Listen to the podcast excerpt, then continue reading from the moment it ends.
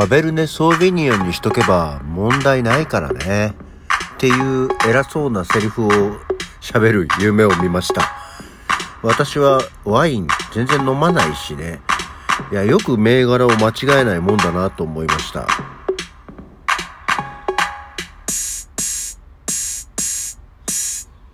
いや、いつもさ、これがカベルネ・ソービニオンなのか、カルベネ・ソービニオンなのか、よくわかんないんだよね、普段は。なんだけどね、夢の中ではね、カベルネ・ソービニオンって言っとけば、問題ないからねっていう、ちょっと前後の流れは忘れちゃいましたけど、偉そうなことを言ってましたね。はい。そんなわけで、10月11日月曜日午前6時27分の起き抜けラジオでございます。はあ、曇天だね。はい。あ、そういえばね、まあ、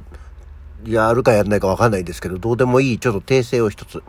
あの、昨日の日本、なんだっけ、記念日協会の、に登録するのがですね、えー、昨日10万円でって言ったんですけど、のもあれ古い情報で、今は15万円だそうですよ。記念日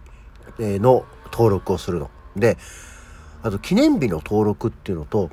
何周年っていうのの登録はね、別らしいです。なんとか記念日、なんとかの日っていうのと、なんとかかんとか何周年っていうのは別件の登録なのでお気をつけください。えー、共に、えー、登録費用は15万円だそうですよ。15万円だったらな、この間言ってた、やっぱりふるさと納税で、あの、コミュニティ FM の FM ラジオ番組を持つの方が、なんか楽しいよね。っていうところですね。あ、そうそう、あとね、もう一つ、これもどうでもいい話で、あの、Mac の、私 Mac を使ってるんですけど、Mac のカレンダーは、昨日10、あ、違う、今日か、10月11日は相変わらず体育の日って書いてありましたね。これはスポーツの日に治ってなかったのは、アップル側の何か、ああ、うっかりしてたっていうことなんでしょうかっていうところで、カレンダー見るとまだ iMac のデスクトップ上には体育の日と出ます。うん、出てるね。はい。昨日なんだか JR が、えー、まあうちの近所がっていうことじゃないですけど、蕨市、隣の市の変電所が大きく燃えちゃってね、なんかもう半日電車が止まっちゃってまして、しめしめ今日の仕事には影響があるかなと思ったら、今日は始発から通常に運行しているそうで、えー、すごいな、JR。そして残念だな、と思っております。あの、で、土曜日に医者に行ったですよ。あの、足が痛くてっていうんで行ってさ、あれ、これ医者、医者、これもお医者さんあるあるなんですけどね、今日はちょっとごめんなさいね、話が急に単発でポコポコ飛びますけど、あの、お医者さん行った時に、結局整形外科に行ったんですけど、初めてのお医者さんなんで、あの、問診票とか書くじゃないですか。今日はどうされましたか？みたいなね。で、まあ、この膝の、あの、裏のこの硬い筋みたいなところが痛くて、えー、まあちょっとそれによってこう、なんか、引っ張られるような感じで、ももの内側の筋肉も痛いんです。歩いても大丈夫なんですけど、みたいなことを、まあ言うじゃないですか。で、あの、受付の人の方に最初に問診票書いて、ふんふんなって、どんな感じの痛みですか？みたいな、こう聞かれたりして、書くよね。で、一旦その診察の前に、レントゲン撮ったんですよ。なんかもう、だんだん大事だなと思って、レントゲンを撮って、で、まあ順番待ってお医者さんとこ行って、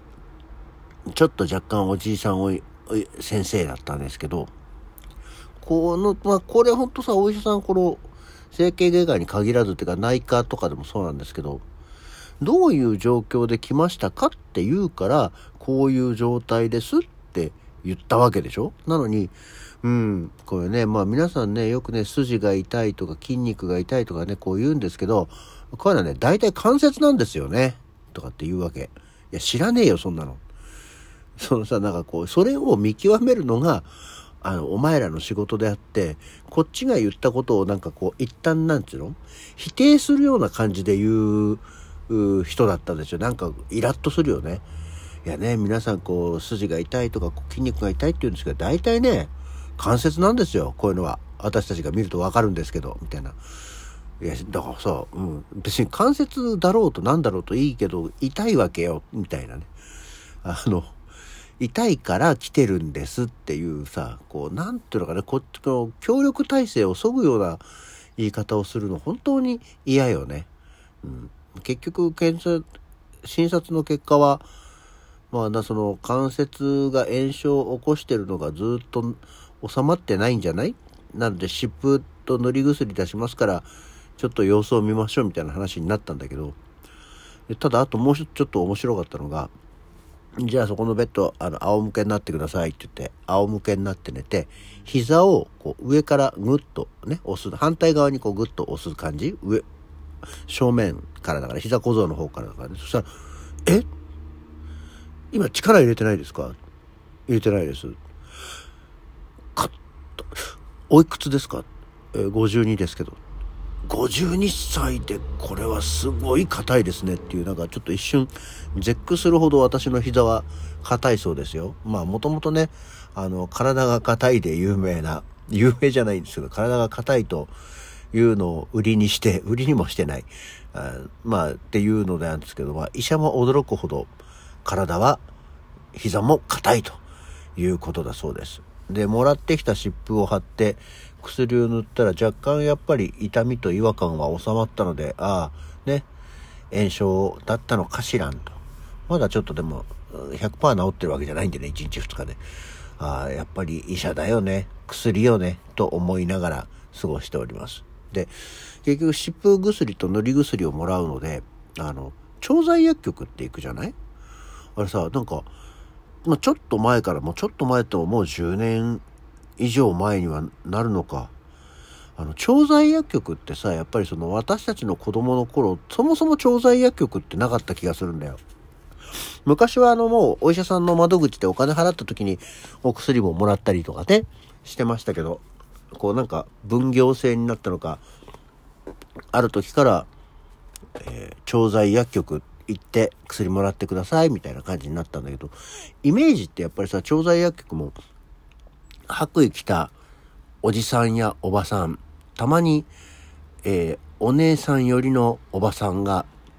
出てきて、はい、じゃあこれとこれとこれです。お大事に、みたいな感じの、ね、個人、すごいちっちゃいこじんまりしたカウンターぴょこっとあるみたいなところのイメージだったけど、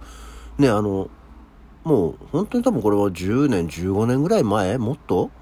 うちの子供とかが病院行った頃だから、まあもう、ここ20年ぐらいになんのか。あの、なんだろう、あの、小綺麗な調剤薬局のさ、その、今や、大きくて、病院よりもでかいんじゃないぐらいの、ね、いろんなところの薬を置くからでしょうけど、で、いろんな病院の人たちが来るからでしょうけど、やたらと広くてさ、あの、係の人がお姉さん方でさ、みんな揃いの、何、制服を着てて、テレビモニターには健康食品とか化粧品とか自然に、お肌に優しい自然由来のみたいな、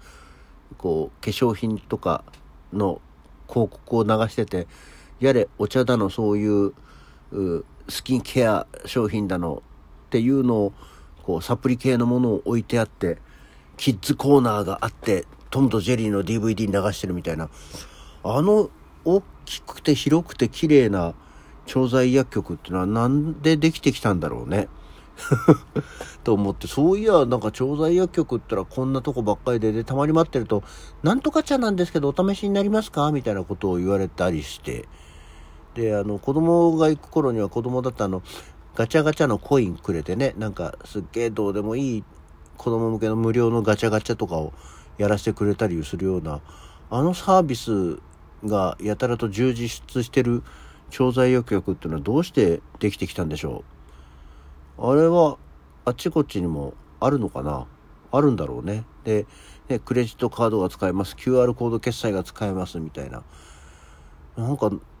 こう、急にその医療業界の中でも調剤薬局だけ変にこう、サービス業度合いが上がってるなんか、流れとしてお医者さん行って、ここ来ると急にここだけサービスですみたいな感じが上がってるよね、と思ったりして。っ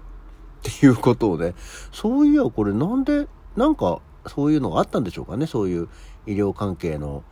法律とか、何、規制みたいのが緩和されたりしたんでしょうかね。というところがありました。あーって、なんか昨日は意外とね、涼しかったですけど、なんかまた明日暑くなるそうですよ、こっちの方は。ね、よくわかんない、もう、昨日も、週末はね、え短パンと T シャツで過ごしたりしてましたけど、もう、10月も半ばなんですけど、そんなもんだったっけねって思いながら過ごしております。さあ、今週も皆さん一週間頑張っていきましょうね。じゃあ、起き抜けラジオ、また次回です。